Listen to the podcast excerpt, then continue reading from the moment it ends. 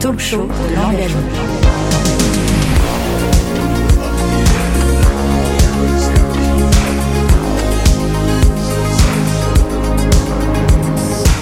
Le talk show de l'engagement. En direct du salon Carrefour.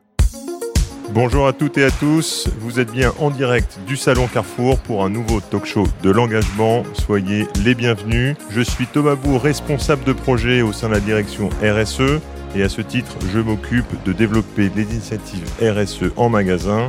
Dans ce talk show de l'engagement, on va vous donner les clés pour comprendre nos enjeux RSE tout au long des trois jours du salon.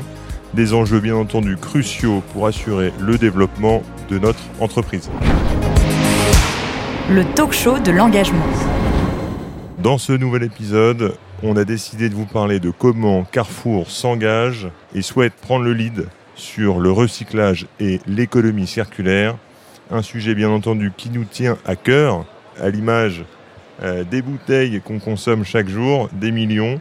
Pour en parler, j'ai le plaisir de recevoir Flavie Regnault de chez Citeo. Bonjour Flavie. Et Benoît Paget côté Green Big. Merci de vous joindre à nous pour cette table ronde.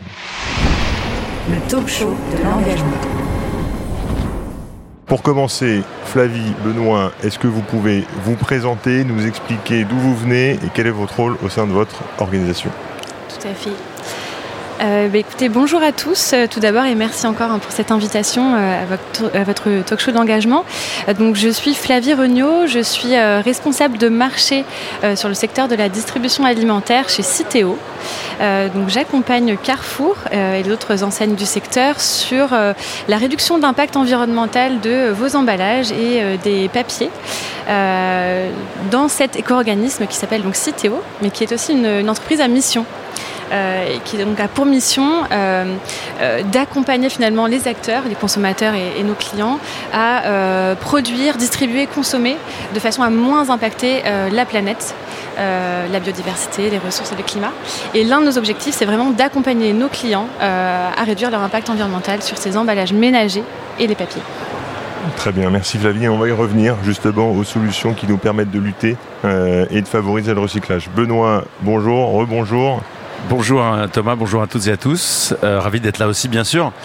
Euh, moi je suis le dirigeant et le cofondateur d'une entreprise qui s'appelle Green Big et qui a développé une solution euh, innovante qui est clairement dédiée à la collecte et surtout au recyclage des bouteilles plastiques euh, qu'on consomme tous tous les jours. Donc on parle des bouteilles en PET, euh, qui est l'emballage ou le plastique qui est utilisé pour les boissons notamment.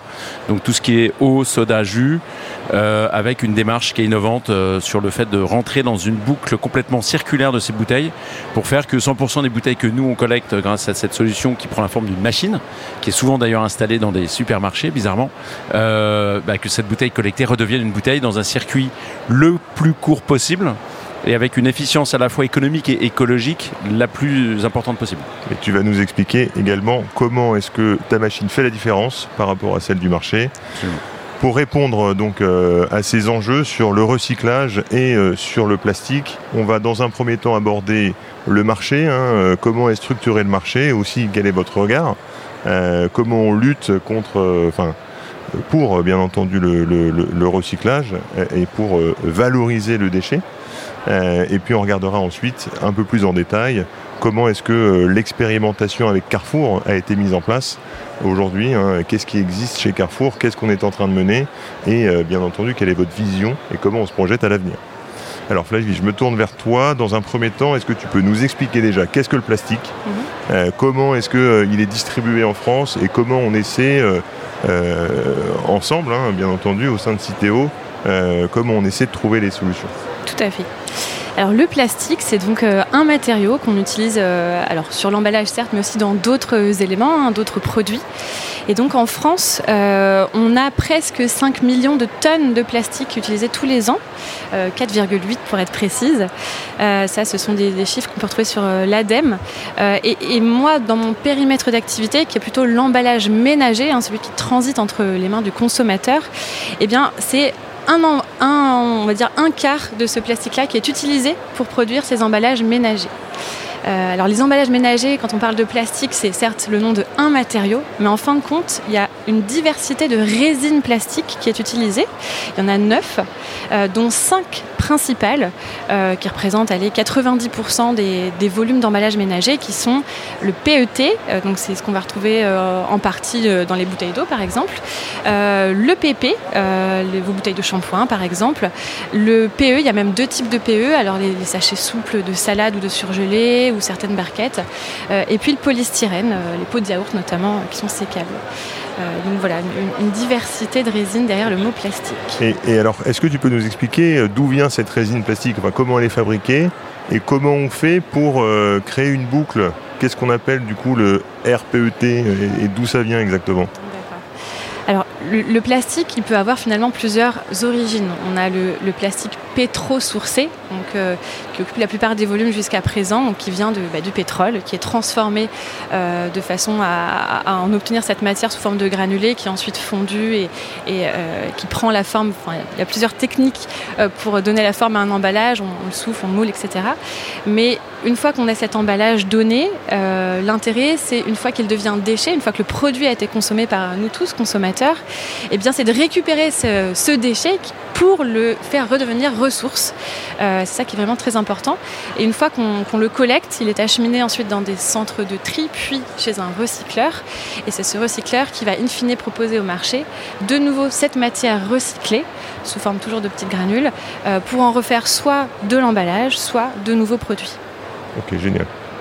Benoît, ça te parle, les petites euh, granules oui, oui, évidemment, parce qu'en fait, c'est euh, les emballages plastiques dans la, dans la démarche de recyclage. Et évidemment, moi, je connais mieux les bouteilles. Mais les bouteilles, euh, si on prend cet exemple, qui est, d'ailleurs, je pense que Flavie sait mieux que moi, mais qui est probablement le PET est probablement le plastique parmi les polymères qui est le plus et le mieux recyclé. C'est exact, non? Euh, en termes de volume, c'est assez conséquent et c'est surtout le PET, c'est la seule résine plastique qui peut revenir au contact alimentaire une fois la matière recyclée. Et donc c'est euh, à très forte valeur ajoutée par rapport aux autres résines qui ne peuvent pas revenir au contact alimentaire. Ok, ce qui permet in fine de s'inscrire dans une vraie boucle circulaire pour que si on prend toujours l'exemple de la bouteille, elle redevienne une bouteille.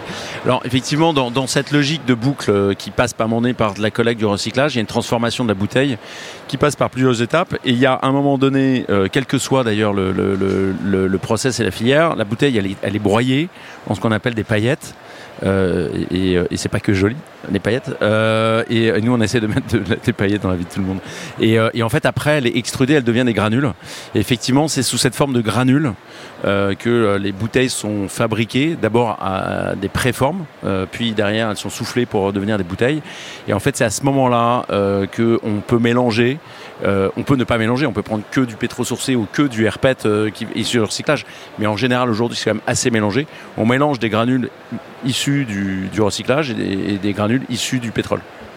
D'ailleurs, si je peux me permettre, j'ai oublié, la majorité c'est pétro-sourcé, mais on a aussi des résines plastiques qui sont biosourcées, donc d'origine végétale ou animale. Hein. maintenant, on a les bactéries qui produisent des enzymes qui, aident à faire du plastique. Donc c'est vraiment plusieurs types d'origine du plastique. Et, alors, souvent on, nous dit, euh, on, entend également, euh, voilà, le, plastique euh, recyclé ne peut pas revenir indéfiniment. Est-ce que ça c'est quelque chose qui est, étudié euh, par Citeo alors, pas forcément par Citeo, mais il y a en effet des études qui essaient d'évaluer combien de cycles on peut faire pour euh, réutiliser cette, matière. Ce qui est difficile, c'est qu'une fois qu'on la récupère, c'est très rare d'avoir, il y en a certains maintenant sur le marché, mais c'est rare d'avoir des emballages qui ont 100% de matière recyclée. On commence à en avoir, notamment sur les bouteilles d'eau, justement. Mais je ne suis pas sûre qu'on ait assez de recul pour savoir exactement combien de cycles ces nouvelles bouteilles d'eau 100% issus de recyclés peuvent tenir puisque c'est souvent redilué en mélange avec un peu de vierge ou dans d'autres applications. c'est un exercice qu'on n'a pas tellement besoin d'aller chercher parce que le taux de bouteilles recyclées est suffisamment entre guillemets bas, ce qui n'est pas une bonne nouvelle, mais, mais, mais, mais en mélange avec des bouteilles euh, vierges pour qu'en fait, cette espèce. Enfin, moi, j'avais entendu dire qu'il y avait une règle qu'il ne fallait pas qu'il y ait plus de 50% de matière. Euh, enfin, dans une, dans une boucle qui serait réellement fermée, il ne faudrait pas qu'on ait euh, en global à la fin plus de 50% de matière recyclée mélangée avec du vierge parce que ça, ça pourrait avoir tendance à dégrader la qualité. Mais sauf qu'on est. En fait, on est, on est très très loin de pouvoir y arriver. Même s'il y a une marque ou une référence euh, qui est en 100% recyclée, elle sera forcément à un moment donné dans la boucle remélangée avec une bouteille qui elle-même est peut-être pas du tout. enfin, qui vient exclusivement du vierge ou qui n'intègrent que 10, 15, 20% de recyclé. Donc en fait, la question se pose pas tellement. Mais pour compléter, pas encore. Non, mais pas encore. Mais en fait, euh, l'avantage, c'est que la recherche va assez vite. Et je crois que sur le PET, en tout cas, euh, où il y a du fait des volumes, pas mal de moyens qui sont investis, on arrive euh, à avoir maintenant une perspective d'une boucle circulaire à l'infini avec ce qu'on appelle le recyclage chimique qui permettra à un moment donné de revenir à la molécule. Et la molécule euh, permet à un moment donné de rentrer dans, une boucle où on ne s'arrête plus. Donc en fait, euh, et ça c'est plutôt une bonne nouvelle, c'est que le plastique deviendra réellement une ressource le jour où effectivement on pourra l'utiliser à l'infini. In fine, on ira chercher du plastique comme on vient chercher aujourd'hui du pétrole. Ok. génial, bonne nouvelle. Donc on y, on, y, va justement. Donc euh, on comprend que la plastique, pardon, la bouteille plastique, elle est broyée en paillettes. Ensuite, elle part chez le recycleur. Elle devient en plastique PET, bien entendu. Alors, il y a, donc on l'a dit, hein, il y a cinq, majeurs, cinq résines majeures de plastique. La, résine de PET, elle, c'est celle qui est utilisée pour euh, nos bouteilles d'eau, de soda. Elle est donc euh, broyée en paillettes, ensuite envoyée chez le recycleur. Dans le cas des RVM dont on va parler tout à l'heure. Dans le cas des nôtres en plus. Je dirais dans le cas de figure classique euh, du bac jaune, c'est-à-dire euh, euh, bah, nous, consommateurs, quand on met notre bouteille d'eau dans le bac jaune, qu'est-ce qui se passe? Elle va d'abord dans un centre de tri, parce que le bac jaune, vous avez tout en mélange. Hein, tous les autres matériaux, l'aluminium, les briques, les papiers, etc. Donc tout ça atterrit dans un centre de tri dont l'exercice est justement de trier, comme son nom l'indique, et euh, de sortir ce qu'on appelle des balles, donc des grands cubes d'un mètre par un mètre, d'un matériau donné. Et ce sont ces, balles-là qui sont revendues à un recycleur, soit de plastique, soit d'aluminium, etc. etc. Et, le broyage n'intervient que chez le recycleur euh, à cette étape. En fait, c'est... Oui, c'est-à-dire que dans ce process classique, j'ai parlé du, broyage, mais en fait, il intervient sur des bouteilles qui ont été mises en balles et, euh, et triées dans la poubelle jaune. Et donc, de la balle la paillette ou la paillette avant la balle en fonction du mode de tri en quelque sorte. Ensuite, euh, donc de la bille et euh, une, résine donc, euh, qui va permettre de refaire du RPET contact alimentaire qui va devenir donc une, une préforme, merci Benoît, et de la préforme une autre bouteille.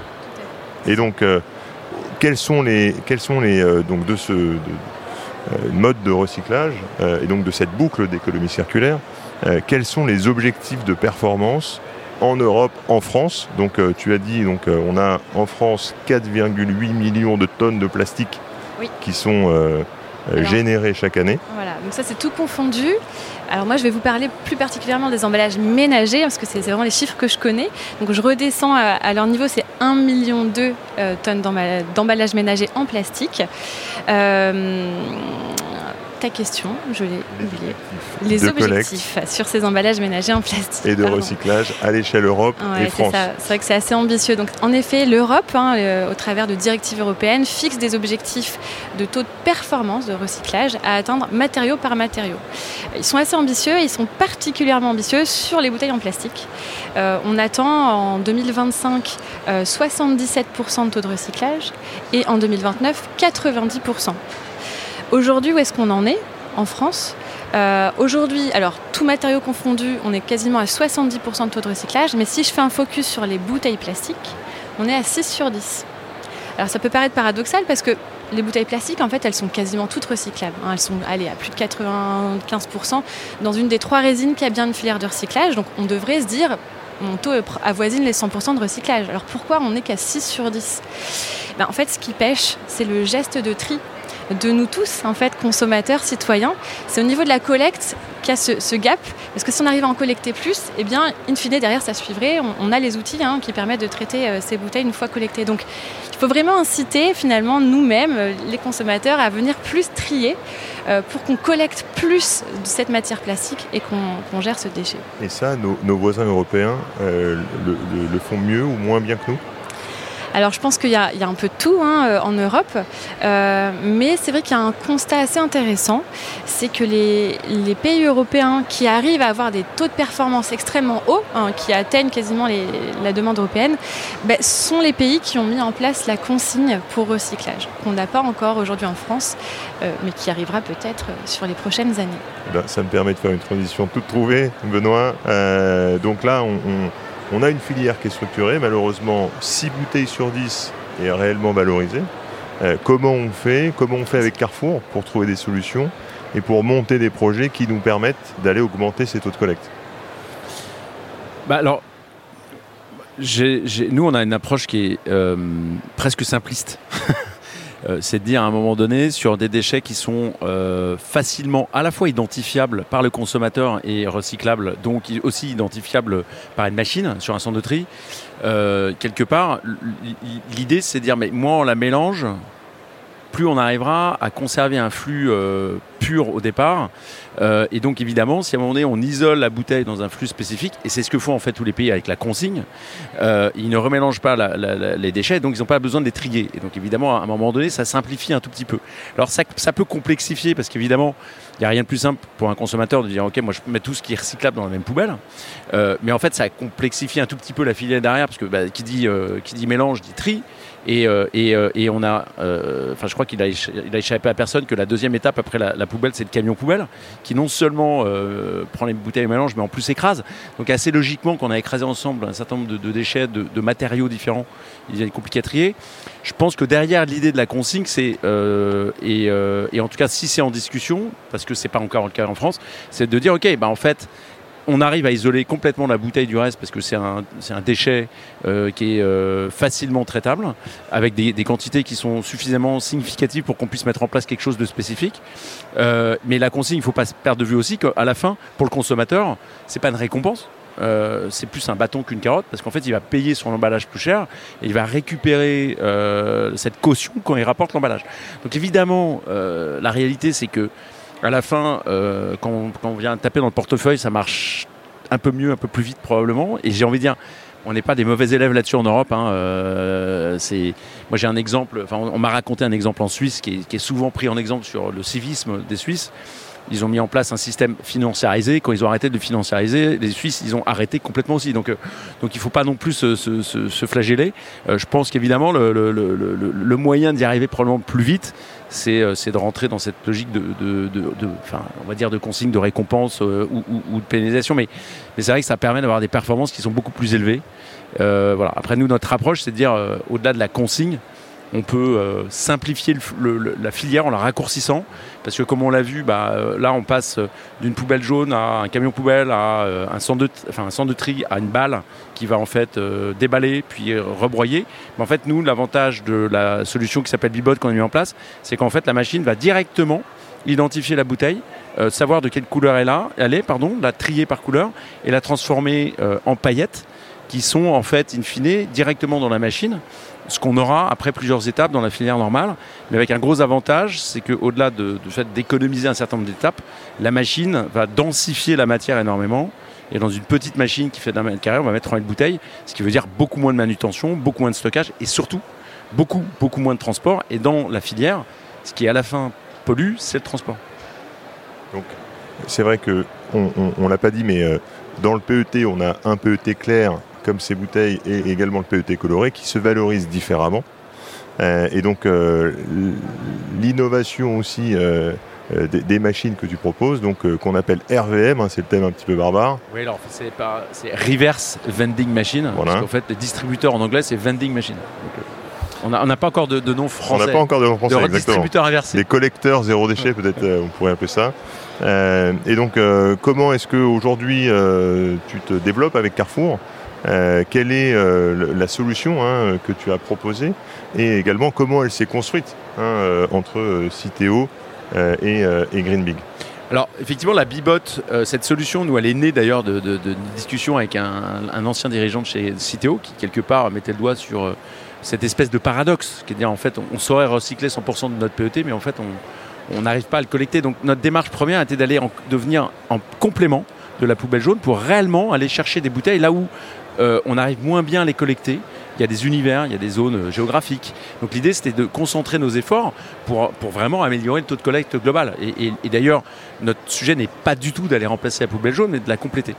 Euh, après, derrière, évidemment, le, sujet, c'est de dire, il faut qu'on arrive à améliorer les, performances de collecte, les taux. Et avec Carrefour, on a lancé, alors on, a, on avait nous lancé ce projet il y a, il y a 4 ans maintenant, et très vite on en a parlé à Citeo qui déjà était dans une logique de réflexion pour tester des choses Et donc, bah, en fait, on a présenté ce projet et euh, c'est rentré dans une phase expérimentale dans laquelle on n'était pas seul. Ce qu'on a fait de façon euh, très innovante avec Carrefour, c'est qu'on a monté dans ce projet une machine spécifique que nous on appelle la Bibot XXL, euh, installée dans des magasins d'une certaine taille, qui sont des machines qui, sont beaucoup plus grosses, qui ont donc une capacité de collecte beaucoup plus élevée, avec trois bouches de collecte qui peuvent capter et stocker 60 000 bouteilles. Et là, euh, bah, là, pour le coup, on a lancé ce projet euh, avec Carrefour, uniquement avec Carrefour, euh, avec un déploiement d'une grosse trentaine de machines qui, est, fait. Donc c'est c'est vraiment pour aller chercher un peu de volume dans une logique probablement de, première expérimentation avec Carrefour. Et bravo encore Benoît. Donc le développement, le déploiement de, pardon, de, la, de la, solution est en cours. Hein. Donc on a quelques sites qui commencent à arriver. Tu vas nous en parler juste après. Mm. Euh, Flavie, est-ce que tu peux euh, revenir un petit peu sur les expérimentations qui ont été euh, mises en place par Citeo justement autour de ces, de ces machines Tout à fait. Et, d'ailleurs, je rebondis sur ce que Benoît disait. L'enjeu, c'est la complémentarité finalement des dispositifs qui vont nous permettre d'atteindre ces performances attendues. Donc ok, historiquement, on a le bac jaune qui fonctionne quand même bien, hein, qui, est là depuis 30 ans maintenant, qui est financé d'ailleurs en partie par vous, euh, Carrefour et, les metteurs en marché de France. Euh, et euh, en fait, en 2014, on, s'est intéressé à, ce sujet en, voyant apparaître sur le marché ces premiers RVM, en se disant mais il y a quelque chose à faire, il faut qu'on expérimente quelque chose. Et donc entre 2014 et 2017, on a lancé une première expérimentation de 3 ans qui a plutôt très bien fonctionné, donc on l'a reconduite pour trois ans supplémentaires, donc six ans d'expérimentation, 2014-2020, hein, euh, avec euh, l'installation de ces automates donc, euh, sur certaines zones de France, en effet, qui étaient un peu en sous-performance par rapport à aller aux performances moyennes du territoire. Et ce qu'on a vu, c'est que finalement, ça venait attirer de nouveaux trieurs. Alors les trieurs, en France, sur la base du déclaratif, on a 87% de la population qui déclare trier, mais en fait 41% qui le font de façon systématique. Donc il y avait vraiment cet enjeu non seulement d'aller chercher un peu les réfractaires, mais aussi d'aller systématiser, inciter euh, les trieurs euh, ponctuels, je dirais, à, le faire plus souvent. Donc c'est venu attirer 28% de nouveaux trieurs et surtout on a réussi à aller chercher 35% euh, de, bouteilles qui étaient sinon dans les ordures ménagères qu'on mettait dans, voilà, dans, le bac gris, dans le, bac gris le, sac de, poubelle d'ordures ménagères. Donc ça c'était vraiment top comme, comme résultat et ça nous a mené à lancer en 2020 un appel d'offres euh, donc beaucoup plus concret, euh, qui est justement en pleine phase de déploiement. On arrive sur la fin du déploiement et donc euh, c'est là où, ce, projet nos trois acteurs ensemble s'est concrétisé. Tout à fait. Et alors juste pour revenir sur la période 2014-2020, combien d'automates avaient été mis en, service en France alors, c'est une bonne question. Plusieurs centaines. En tout cas, le déploiement actuel, c'est 400 automates environ. Euh, je pense qu'on avait 200 sur les trois premières peut-être un peu moins. Euh, puis en plus, ça a été très progressif, parce qu'en fait, là, aujourd'hui, euh, il y, en a, y, en a, y en a 400, mais en fait, parmi lesquels certains des deux, de la première phase, je ne sais pas s'il y en avait 200 ou, ou 150, ou, enfin en tout cas, c'est entre, probablement entre 100 et 200. Et puis après, il y a eu une sorte d'ajustement à l'échelle parce qu'on voyait que ça fonctionnait bien et que voilà, maintenant l'appel d'offres c'est vraiment 400 euh, pour couvrir un peu plus de territoire. Et donc euh, toi Benoît, comment est-ce que tu t'es euh, inscrit dans cet appel d'offres? Et on en a parlé déjà sur la partie paillettes, mais comment t'en es venu, contrairement à ce que font les autres opérateurs de, machines, à décider de broyer ta bouteille plutôt que de la compacter alors là aussi, c'est vraiment presque que du bon sens. Euh, c'est qu'en fait, euh, une bouteille, euh, bah, en fait, la bouteille, le problème de la bouteille, si on prend en tout cas la bouteille en tant que matière, c'est que c'est très peu de poids et beaucoup de volume. dans l'absolu, dans le déchet et, dans le transport en général, le problème c'est le poids, le problème c'est le volume, c'est pas le poids. C'est qu'un camion part parce qu'il est plein, pas parce qu'il est trop lourd. Donc notre démarche a été de dire, ok, comment on peut à un moment donné réduire les flux logistiques Et bon, bah, le meilleur moyen de réduire, c'est de densifier. Quel est le meilleur moyen de densifier? Est-ce que c'est d'écraser ou est-ce que c'est de broyer? Et en fait euh, bah, c'est broyé. Euh, et, en fait, on a un rapport qui est de l'ordre de 7 à 8 par rapport à une bouteille écrasée. Donc en fait, on met dans le même volume 8 fois plus de bouteilles quand elle est broyée euh, en paillettes que quand elle est écrasée. Et j'insiste sur le mot paillette parce qu'en fait, écraser une bouteille de façon un peu brute, sans se poser plus de questions, c'est pas suffisant. Parce qu'effectivement, il faut fabriquer ce produit semi-fini qui est la paillette pour qu'on puisse derrière l'intégrer dans le process industriel existant du recyclage de la bouteille. Euh, et, pour être très honnête, au départ, on n'a pas eu, on a eu pas mal de, personnes qui étaient réfractaires à ça, parce qu'on disait mais le broyer ça se recycle pas, etc. Et puis après, ce qui est vrai aussi, d'où l'intérêt de la trier par couleur, c'est qu'on peut pas trier les bouteilles, les paillettes par couleur. Donc il fallait trier les bouteilles par couleur avant de les broyer. Voilà. Donc voilà, on a un peu je sais pas si j'aime le mot, mais on a un peu disrupté ce truc-là. D'ailleurs, je pense que il y, a des gens qui sont pas complètement euh, pour, mais, je pense qu'à la fin, on arrive à apporter en complément une solution qui est, euh, sur une boucle beaucoup plus courte et dans laquelle il y a euh, moins de transport, il y a moins de pertes matière aussi. donc à la fin, ça reste une filière qui est probablement un peu plus, enfin que nous on essaye de, construire pour, qu'elle soit la plus efficiente possible. Et, également pour la partie la partie euh, logistique, hein, tu, en, parlais, mais aussi pour la partie magasin, puisque plus on a de bouteilles qui sont euh, euh, stockables hein, dans, la machine, moins le magasin a besoin d'intervenir, si, tant est qu'il soit impliqué dans les interventions. Mais en tout cas, peut-être que c'est un élément de réponse hein, aux, premières expérimentations. Et donc là, on voit aussi que le modèle évolue et, que la, la, filière également évolue. Ouais, et que, le, le, conditionnement en paillettes, effectivement, qui quand même soulage euh, de façon très importante les, les magasins, parce qu'en fait, c'est quand même à la fin, c'est 7 fois moins de village, hein, à, quantité équivalente, et, de stockage, parce que souvent le magasin stocke, il a un stock tampon sur les bouteilles. Bah, évidemment, euh, c'est beaucoup moins de, de, temps passé par le magasin, c'est aussi moins de transport derrière pour massifier quelque part. Donc oui, euh, en fait, ce qu'on observe là, et c'est amusant de le voir depuis deux ou trois ans, c'est que euh, oui, les machines paillettes euh, euh, font des émules, y compris parmi ceux qui avaient testé des RVM classiques entre guillemets qui écrasent, parce qu'à la fin c'est quand même beaucoup plus léger à gérer au quotidien que la, bouteille écrasée. Et alors, est-ce qu'on peut revenir un tout petit peu donc, sur les machines qui sont actuellement en place chez Carrefour? Combien tu as installé de machines? Et quelles sont les performances des machines? Et comment ça vient justement compléter les performances des, des territoires et les performances de collecte? Alors combien on a installé de machines en tout et chez Carrefour Ou que chez Carrefour Que chez Carrefour. Ok. Alors euh, une, grosse trentaine. Euh, l'idée. Euh, hein, non mais alors que pour l'instant en fait on a on a la particularité du déploiement avec Carrefour c'est qu'on installe des machines qui sont des XXL qui sont vraiment les, gros formats et qu'on a fait explicitement pour Carrefour et et on a donc de fait des objectifs de collecte qui sont importants parce que l'idée euh, est effectivement euh, euh, de, collecter entre 3000 et 5000 bouteilles par jour et par machine, en fonction évidemment des territoires, de la taille des magasins, etc. Mais, mais ce qui nous permet effectivement de se dire que si tout va bien, une fois qu'il y a quand même une montée en puissance, c'est-à-dire que tout d'un coup on se retrouve pas avec 5000 bouteilles par jour, le lendemain du jour on installe la machine. Mais en tout cas l'idée c'est de dire, à, une fois qu'on sera un peu près à maturité, c'est qu'on arrive à collecter euh, de l'ordre de 1500 tonnes de PET par an. Euh, avec euh, globalement un 85-90% de PET incolore et le reste en PET couleur, ce qui commence à être assez significatif. Donc voilà, et avec deux régions particulièrement visées, qui sont la région parisienne parce que je suis pas sûr que ça soit. Enfin, je pense que Flavie dira mieux que moi, mais je, pense que c'est un peu une des régions qui est qui a la traîne en termes de performance et ultra urbain, je dirais, en France est, parmi les moins bons élèves, mais. Mais bon, il y a des raisons qui expliquent ça. Hein, mais c'est intéressant de mettre ça mm. en place euh, dans ces régions-là. Euh, et, la région du Sud-Est, euh, qui est peut-être, enfin, qui, en tout cas en termes de performance aujourd'hui, ça c'est un fait. L'idée n'est pas de les désigner, mais, donc voilà, on, a en tout cas concentré nos efforts là où on a besoin euh, d'améliorer les performances et d'apporter des solutions complémentaires.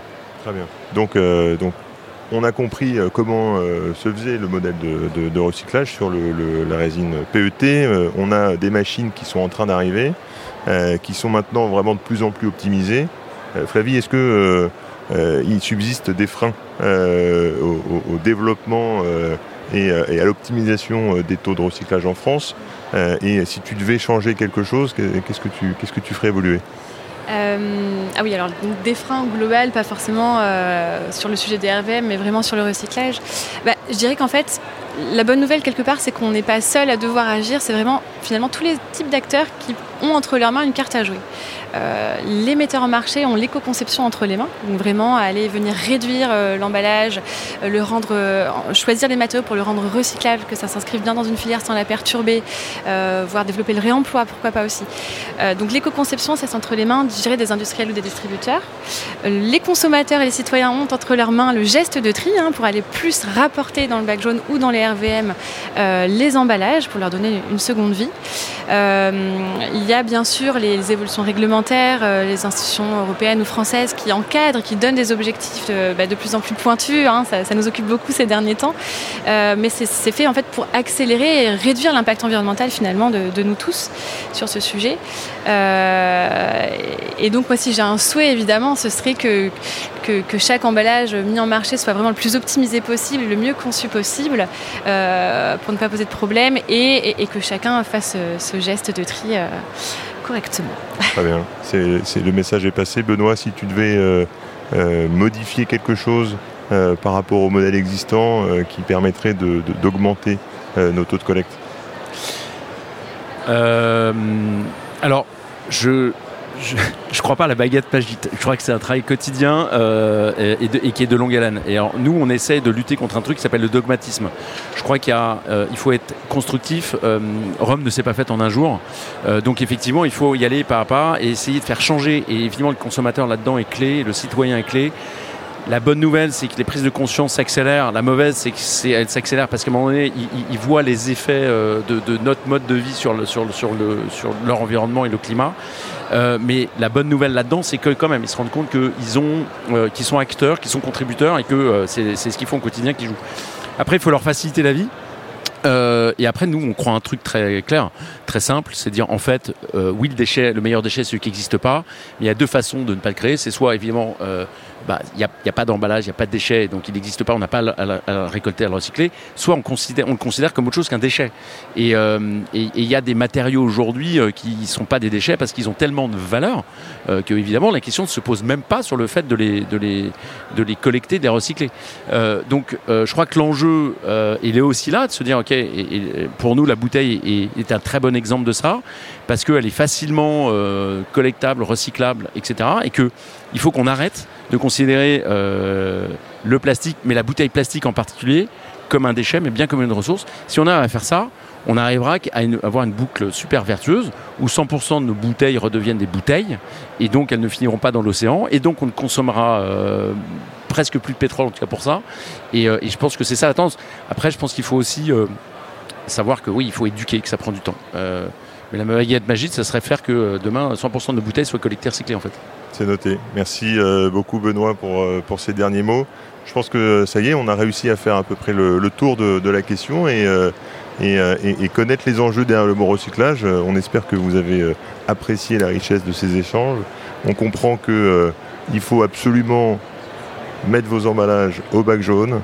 Et on comprend également que le plastique n'est pas un déchet mais une ressource. Et, grâce à une filière qui se structure à Citeo qui euh, multiplie euh, les, expérimentations et à des acteurs euh, comme toi, Benoît, qui viennent apporter des solutions. Bah, en tout cas, Carrefour est très fier de, mener des projets avec vous. Et, en tout cas, on, se retrouve rapidement en magasin, en région parisienne, dans le sud, et j'espère partout en France, pour transformer notre déchet en ressources.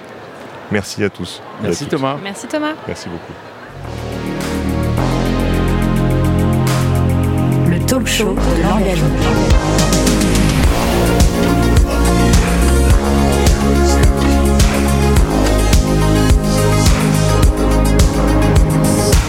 Le talk show de l'engagement.